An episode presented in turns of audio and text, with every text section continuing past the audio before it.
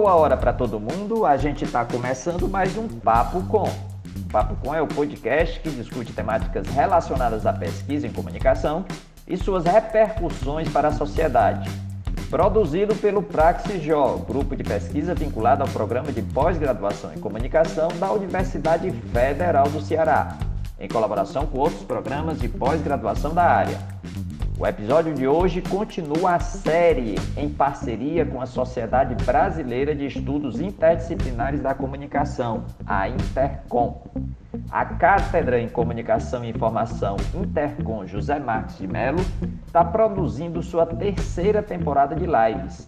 Vão ser 14 sessões com os vencedores de 2021 do Prêmio Luiz Beltrão de Ciências da Comunicação e dos prêmios estudantis da Intercom. Em parceria com a Intercom, o grupo de pesquisa Praxij está transformando essas lives em episódios do Papo Com. O segundo episódio da série traz Paula Coruja da Fonseca, da Federal do Rio Grande do Sul, vencedora do prêmio Freitas Nobre 2021, com o trabalho Corporalidades Produzidas pelo Coronavírus, o Corpo Eletrônico Pandêmico, o Prêmio Freitas Nobre é concedido a estudantes de doutorado que apresentam trabalhos nos grupos de pesquisa Intercom, que integram a programação do Congresso Brasileiro de Ciências da Comunicação. O trabalho de Paula foi apresentado no grupo de pesquisa Estéticas, Políticas do Corpo e Gêneros.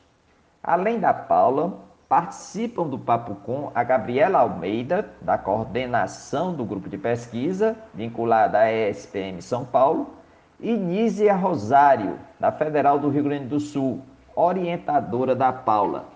Pois vamos à nossa roda de conversa.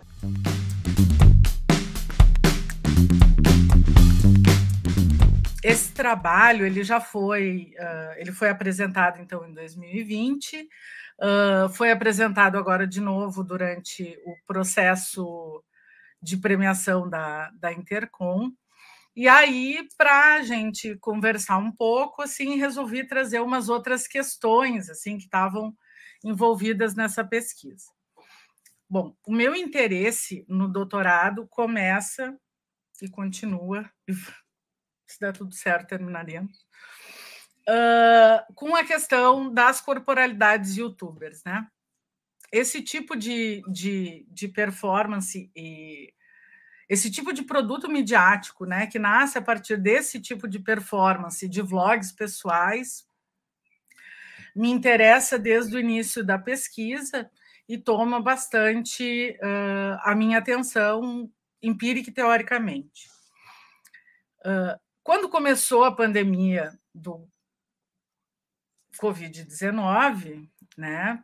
A gente uh, sentiu assim, tem um trabalho da Nízia com quem eu dialogo no texto também, né? Que ela fala dessas múltiplas explosões e múltiplas disputas de sentido que estavam acontecendo ali, amplamente mediatizadas.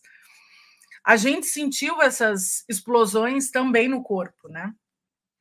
Então, durante esse processo, observando ali os seis primeiros meses, especialmente, uh, foi impossível que isso não afetasse diretamente a minha pesquisa, porque a pesquisa traz muito do pesquisador, né? traz muito da subjetividade e eu estava me sentindo muito afetada, né?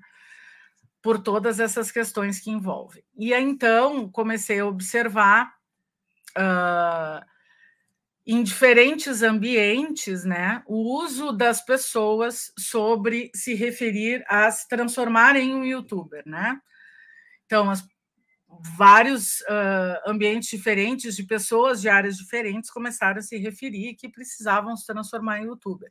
E aos poucos começaram a mudar o seu ambiente, melhoraram câmeras, microfones, tudo isso para melhorar enquadramento e se adequar a essa linguagem que eu já estava pesquisando. Eu sempre me lembro da, da Gabriela, inclusive, numa da, na, na jornada, eu acho que foi, ou um outro evento antes uh, do GP, dela falar, ah, e a gente agora está virando professor e youtuber. isso tudo começou a chamar atenção aos poucos, e aí eu comecei a fazer algumas buscas mais sistematizadas em, em redes sociais, como o Twitter, uh, e não mais as pessoas estavam usando a palavra youtuber para se referir a youtubers, né? Pessoas que escolhem uh, performar a si desta maneira e compõem uma, uma corporalidade a partir dela, mas também muitas pessoas reclamando disso, ou reclamando ou constatando, que tinham se transformado em youtubers para poder participar das, dos encontros uh, de trabalho, de escola, com amigos, né, a partir dessa, desse modo de presença que passa a ser possível uh, e passa a ser mais seguro né, uh, durante a pandemia. Então, uh, esse texto, especialmente, ele nasce daí, né, de, de, um, de um atravessamento imprevisto, mas que era impossível de ser ignorado né, durante esse processo. Então, uh, eu usei muito dos trabalhos da Nízia, e eu uso durante a tese dois conceitos muito importantes.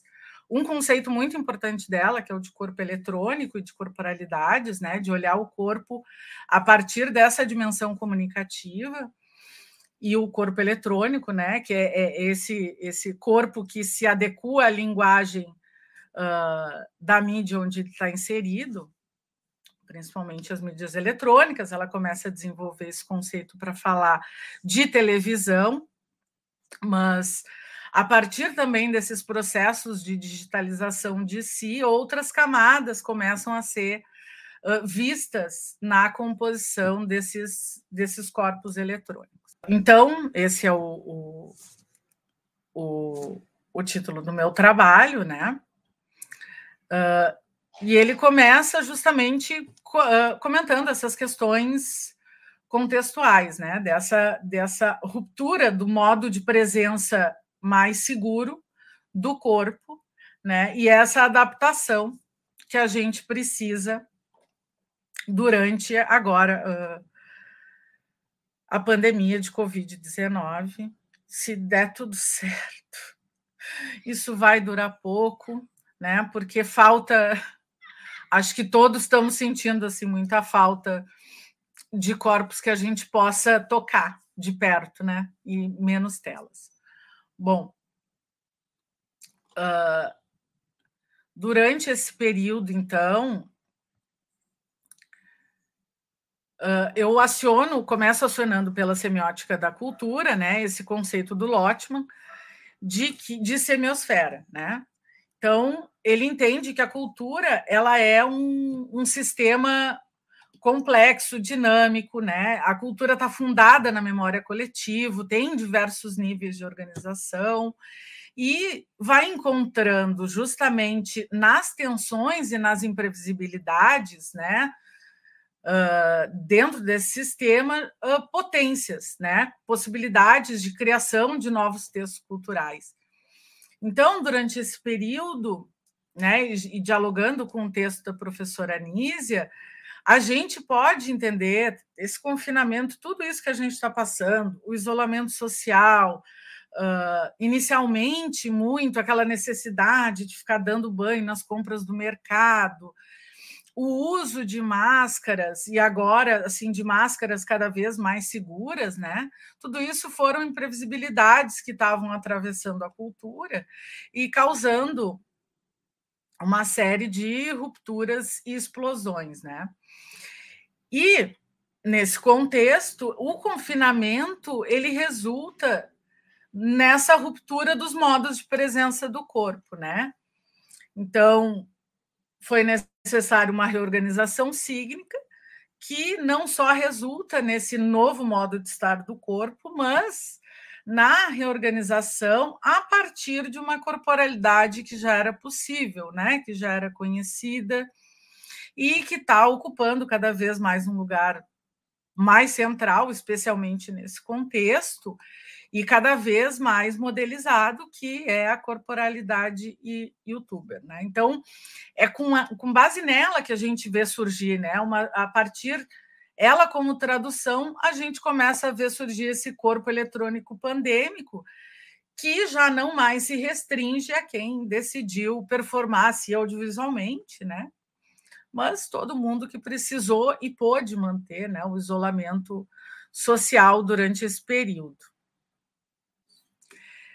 Uh, então, uh, o primeiro o primeiro ponto, assim, eu parto uh, de olhar o YouTube, né, como uma semiosfera, né, a partir desse entendimento do, do Lotman, né. Então, para mim, a semiótica da cultura é uma lente muito importante aqui para ver o YouTube, né justamente porque é um paradigma teórico que vai tentar entender essas relações entre a comunicação e a cultura e principalmente compreender esses mecanismos geradores de signos na cultura, né? E esses processos. Uh, entender a cultura como semiosfera né, uh, engloba entender esses, esses sistemas modelizantes que estão sendo desenvolvidos uh, junto com a cultura, entender que a semiosfera é sempre dinâmica, né, como a cultura, e esses sistemas modelizantes eles vão evidenciando normas e regras dessa cultura e também essa vida e esse dinamismo constante, né, que movimenta através dessas tensões que vão fazendo as transformações possíveis culturalmente, né? Então tem sempre uma renovação de códigos dentro desse espaço semiótico. E dentro do YouTube, existe muita diversidade assim de textos sendo gerados por participantes, né, que tem que são diferentes, né? O, o, esse, a empresa, né, dona do YouTube, o Google, e todo o ecossistema informacional, os algoritmos, tanto esses produtores de conteúdo, os amadores, os mais profissionais, as grandes empresas de entretenimento que estão presentes né, dentro dessa semiosfera, uh, as pessoas que assinam canais, as pessoas que estão lá só para comentar, né? E, e, e, todos eles gerando textos a partir de uma metadiversidade de gênero, de raça, de território, né? E tudo isso em torno dessa prática de produção, consumo e distribuição desses produtos audiovisuais, né? Uh, o YouTube hoje movimenta mais de 2 bilhões de pessoas né, conectadas na plataforma todos os meses, quase, agora já deve ter passado um pouco esse número, mas já era quase 45 milhões de produtores de conteúdo no mundo inteiro, né? E uh, mesmo dentro dessa grande diversidade de textos sendo gerados, é o, o, conteúdo gerado por usuário que sempre teve um grande destaque na plataforma, né?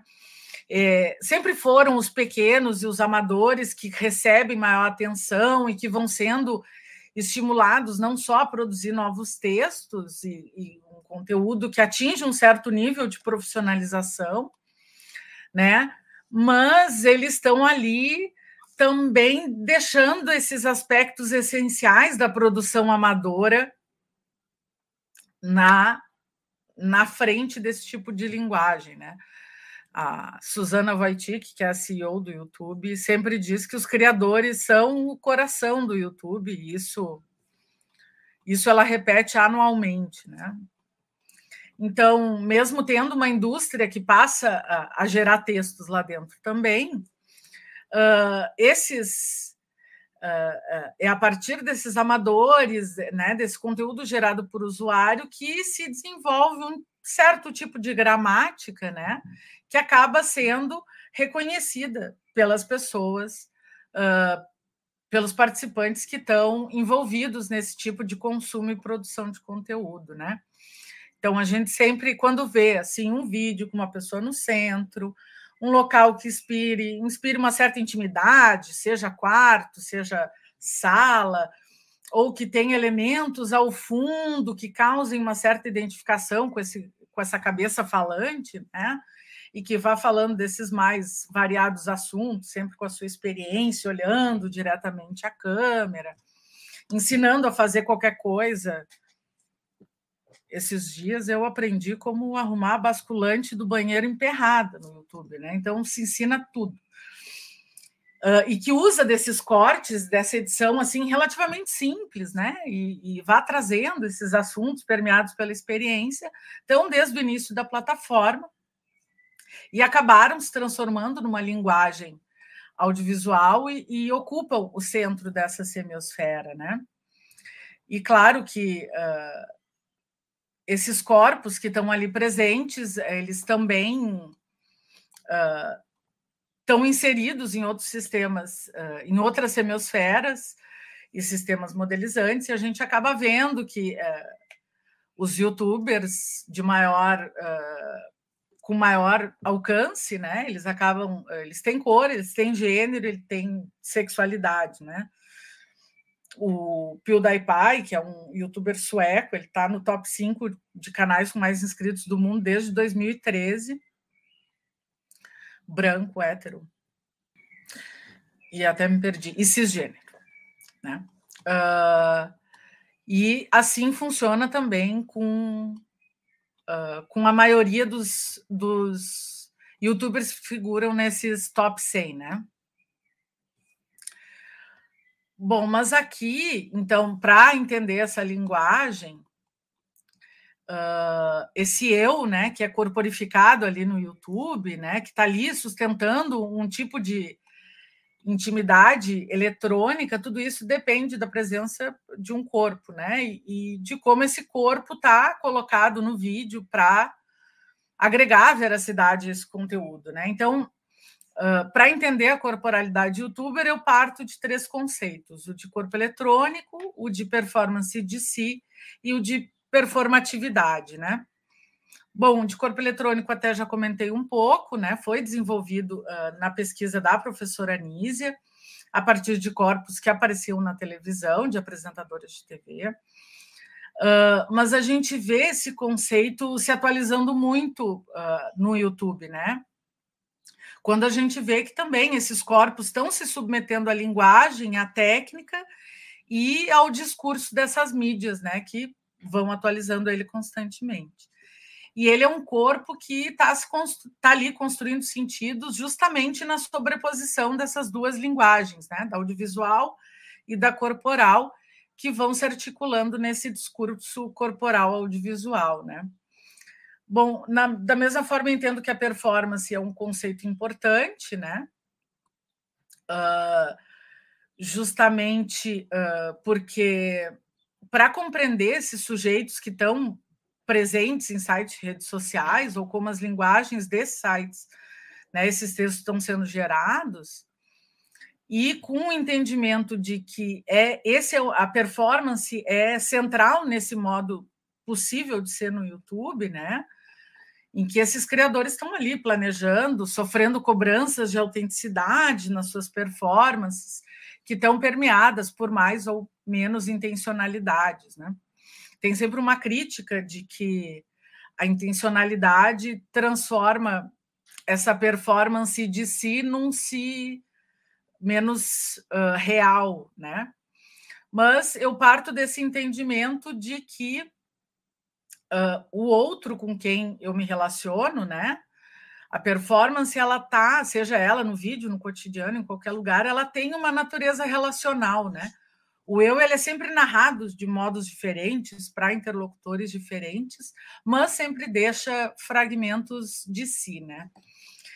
E o conceito de performatividade, né? Eu, eu, eu analiso ele muito a partir da, da do entendimento da Butler, principalmente uh, vendo esse desenvolvimento do conceito de performatividade, né? Que começa lá em 88, quando ela publica o primeiro o artigo Performative Acts, uh, e depois uh, desenvolve ele de fato no livro Problemas de Gênero, que é de 90, chegando aqui em 2015 quando ela fala desse, dessa corporalidade, eh, dessa performatividade corpórea plural, né? E, e, vendo os atravessamentos e as potências, principalmente a partir do conceito de precariedade, né?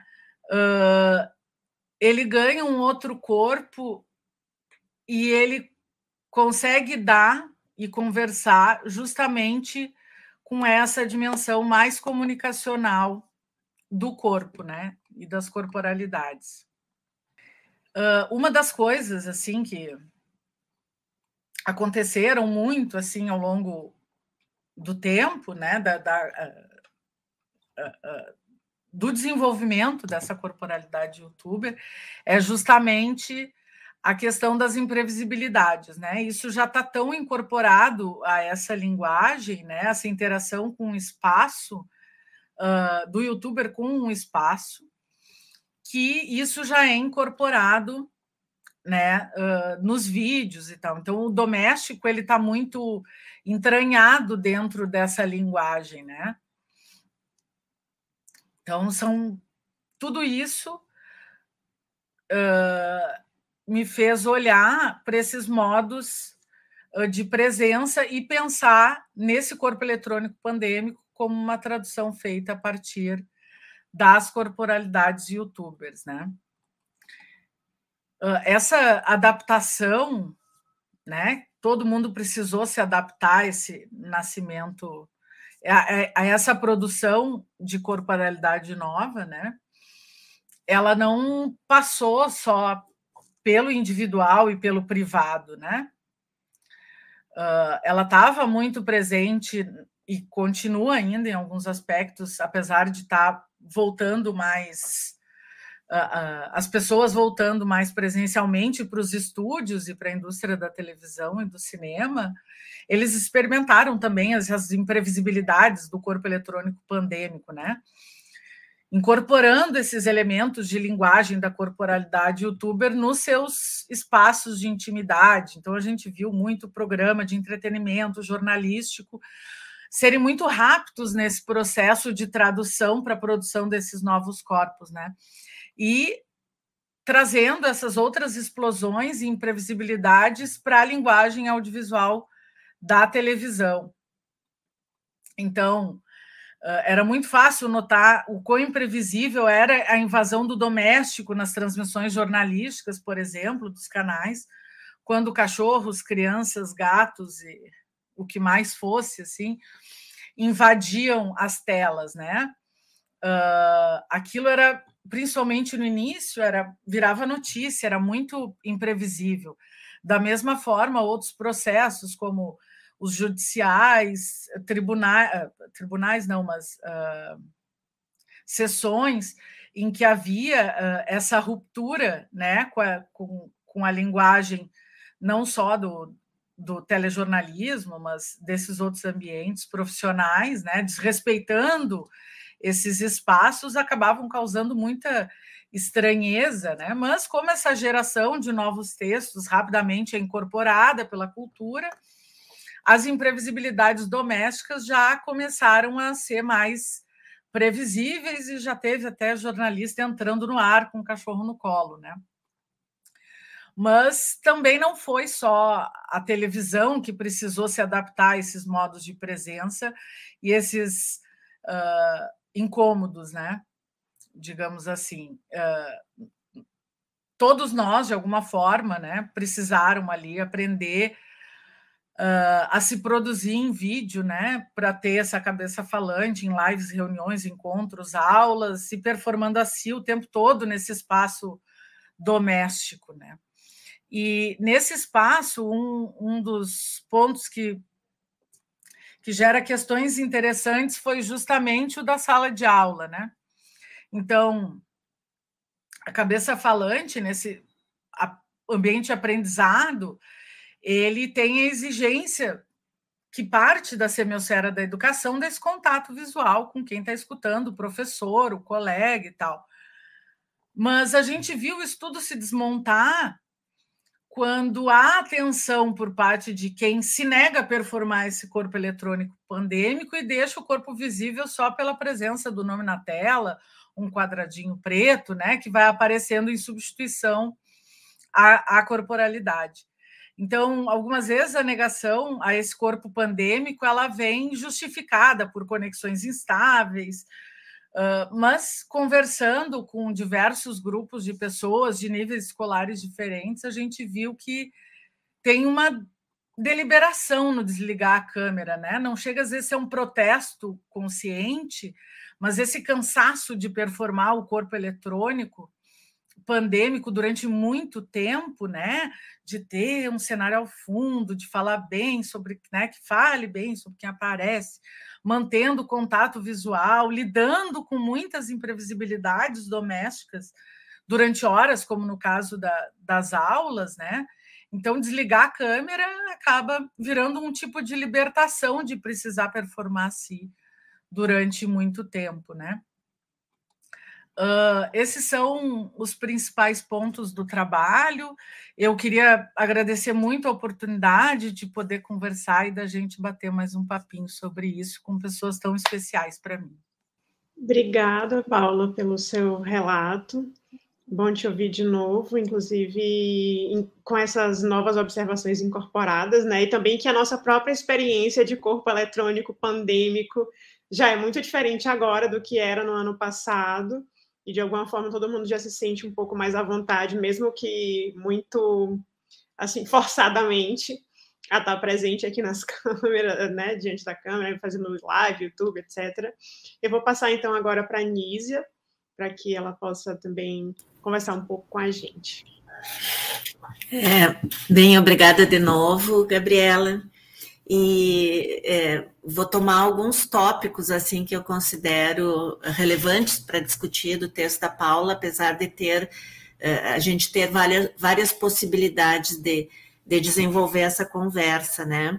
Mas é, essa sacada de entender que teve um corpo eletrônico pandêmico que, que teve características especiais, que isso reformulou o modo dos corpos estarem é, na mídia, né, e, e, e, conseguindo capturar essa, essa inspiração é, no YouTube, né, já que todos nós nos tornamos youtubers de uma forma ou de outra, é, mostra eh, uma capacidade de refletir sobre um fenômeno enquanto ele está acontecendo. É claro que a pandemia vai render muito e a gente vai uh, refletir sobre muitas coisas, e provavelmente para a gente que é da comunicação, assim como para as outras áreas, a pandemia estimulou uh, muitas reflexões que não estavam no escopo das nossas pesquisas originais, mas que a gente resolveu se dedicar a pensar porque são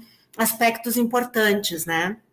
Então, é, esse trabalho da Paula também me parece que mostra o quão todos nós estamos mediatizados, é, já que é, nós que não, não seríamos corpos eletrônicos, né, que não teríamos essas características, que tecnicamente não saberíamos atuar na mídia, acabamos incorporando todo esse é, escopo midiático, toda essa gramática midiática, apenas por assistirmos, por participarmos das mídias, e começamos a nos preocupar com estética, com cenário, é, com enquadramento, com ângulo, é, e inclusive a, a perceber coisas, é, aspectos de nós mesmos, dos nossos corpos, que a gente não percebia antes, né, no, no formato presencial.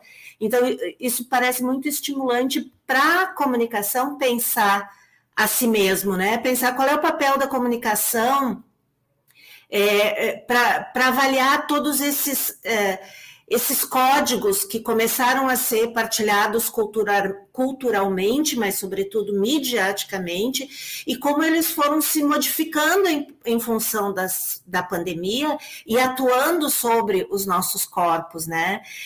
E, para mim é isso que, que o artigo da Paula busca fazer, que é apontar como é que esses novos textos, esses novos comportamentos foram se criando e se atualizando é, em diversas mídias, não só no YouTube, mas obviamente é, principalmente nas mídias audiovisuais, né, que é, é, são nessas em que o corpo aparece é, com mais ênfase, né? E aí me parece importante também para a comunicação identificar que pontos de tensionamento são esses sobre o processo da comunicação que é trazido pela pandemia e como eles transformam esses espaços semióticos, esses espaços de significação né, para a comunicação, é, sobretudo nas mídias, nas grandes mídias, mas também é, nas interações a partir de aulas, a partir é, de lives como essa que a gente está vivendo e a partir de outros espaços que foram se tornando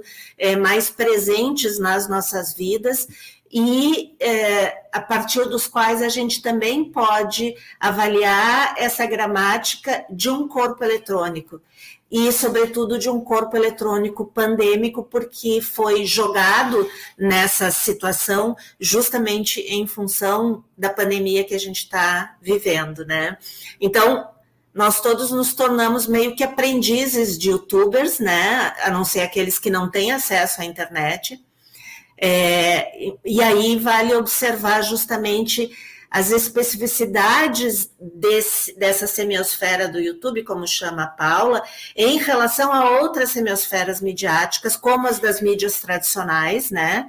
E até mesmo das mídias digitais mais recentes, é, como as redes sociais, né? E, e e como há diferenças de configuração, de padrões, de normatizações entre essas mídias mais tradicionais e essa proliferação de conteúdos e produção de conteúdo tão heterogênea no YouTube, que inclusive está representado no artigo pela, pelo, pela figura né, de uma semiosfera é, que não, não não está tão centralizada, mas que traz o cruzamento da indústria com as músicas mais periféricas, com os tutoriais, com os vlogs, com criações é, de é, é, pessoas que desejariam ser cineastas, que estão ensaiando ali, né?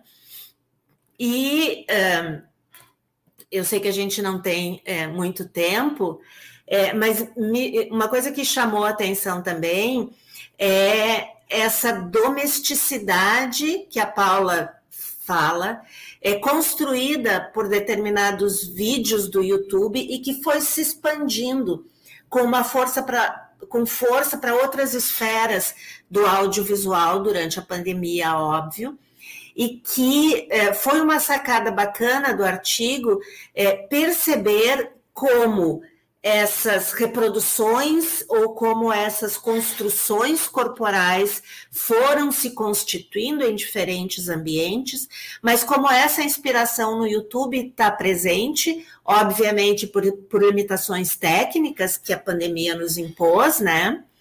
E é, perceber também que eh, essas, eh, essas produções foram facilmente assimiladas. Não sei se elas vão ser incorporadas efetivamente, por exemplo, à linguagem televisiva eh, da, das mídias mais tradicionais, ou mesmo no telejornalismo, que, que usa o ao vivo, né, e que usa a, a, a presencialidade, né, essa transmissão ao vivo. Mas elas eh, são gramáticas aceitáveis, que espelham também esse nosso momento de uma certa despreocupação, é, mostra nesse espelho é, que a gente pode viver sem toda a qualidade técnica e mesmo assim se comunicar, sem, toda a qualidade técnica produzida pelas mídias tradicionais, mas obviamente nós ficamos muito dependentes da tecnologia que nos permite é, fazer conversas como essas que estão aqui. A gente teve que, então, dominar essas tecnologias, é, não só em termos de saber acessar e saber os funcionamentos, é, pensar na acessibilidade, mas também a gente é, acabou facilmente incorporando é, esse espaço mediático como um espaço que é, é passível para a comunicação e para a gente se comunicar.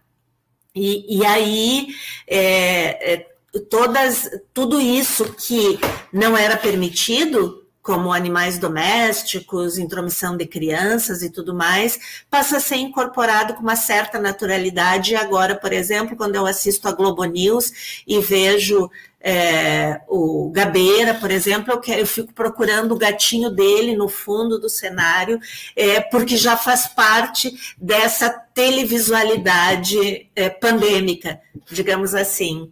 Né?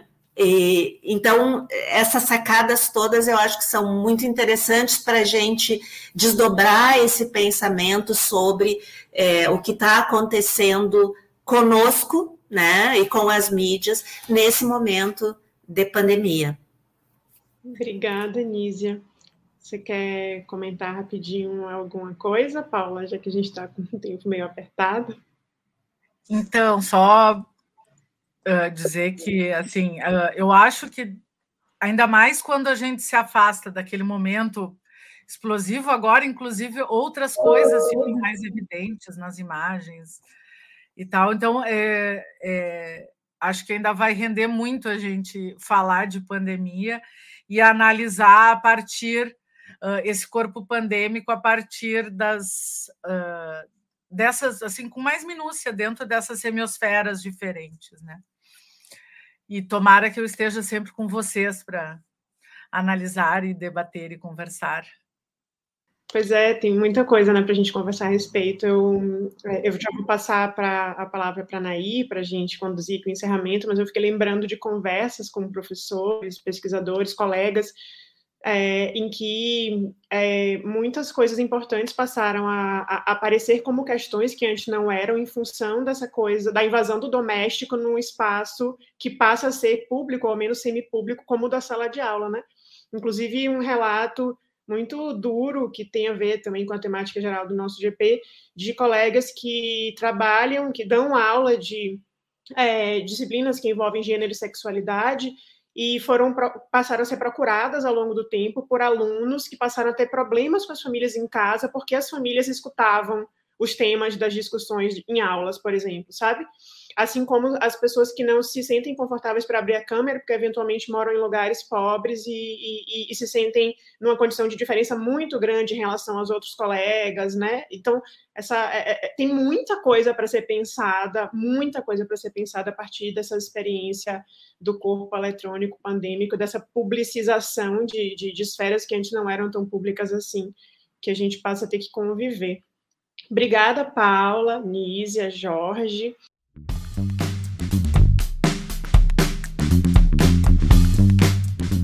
E o Papo Com dessa semana está terminando. O Papo Com é um podcast que discute temáticas relacionadas à pesquisa em comunicação e suas repercussões para a sociedade. Produzido pelo Praxijó, grupo de pesquisa vinculado ao programa de pós-graduação em comunicação da Universidade Federal do Ceará em colaboração com outros programas de pós-graduação da área. Eu sou Edgar Patrício, professor do curso de jornalismo e do programa de pós-graduação em comunicação da Universidade Federal do Ceará. Bruno Balacó produz comigo Papo Com. Ele é doutorando em comunicação aqui do PPG Com UFC. A gente agradece muito a sua escuta. E você pode enviar sua crítica ou sugestão para podcastpapocom.gmail.com Você também pode acompanhar as novidades do Papo Com no arroba. Até a próxima semana, gente!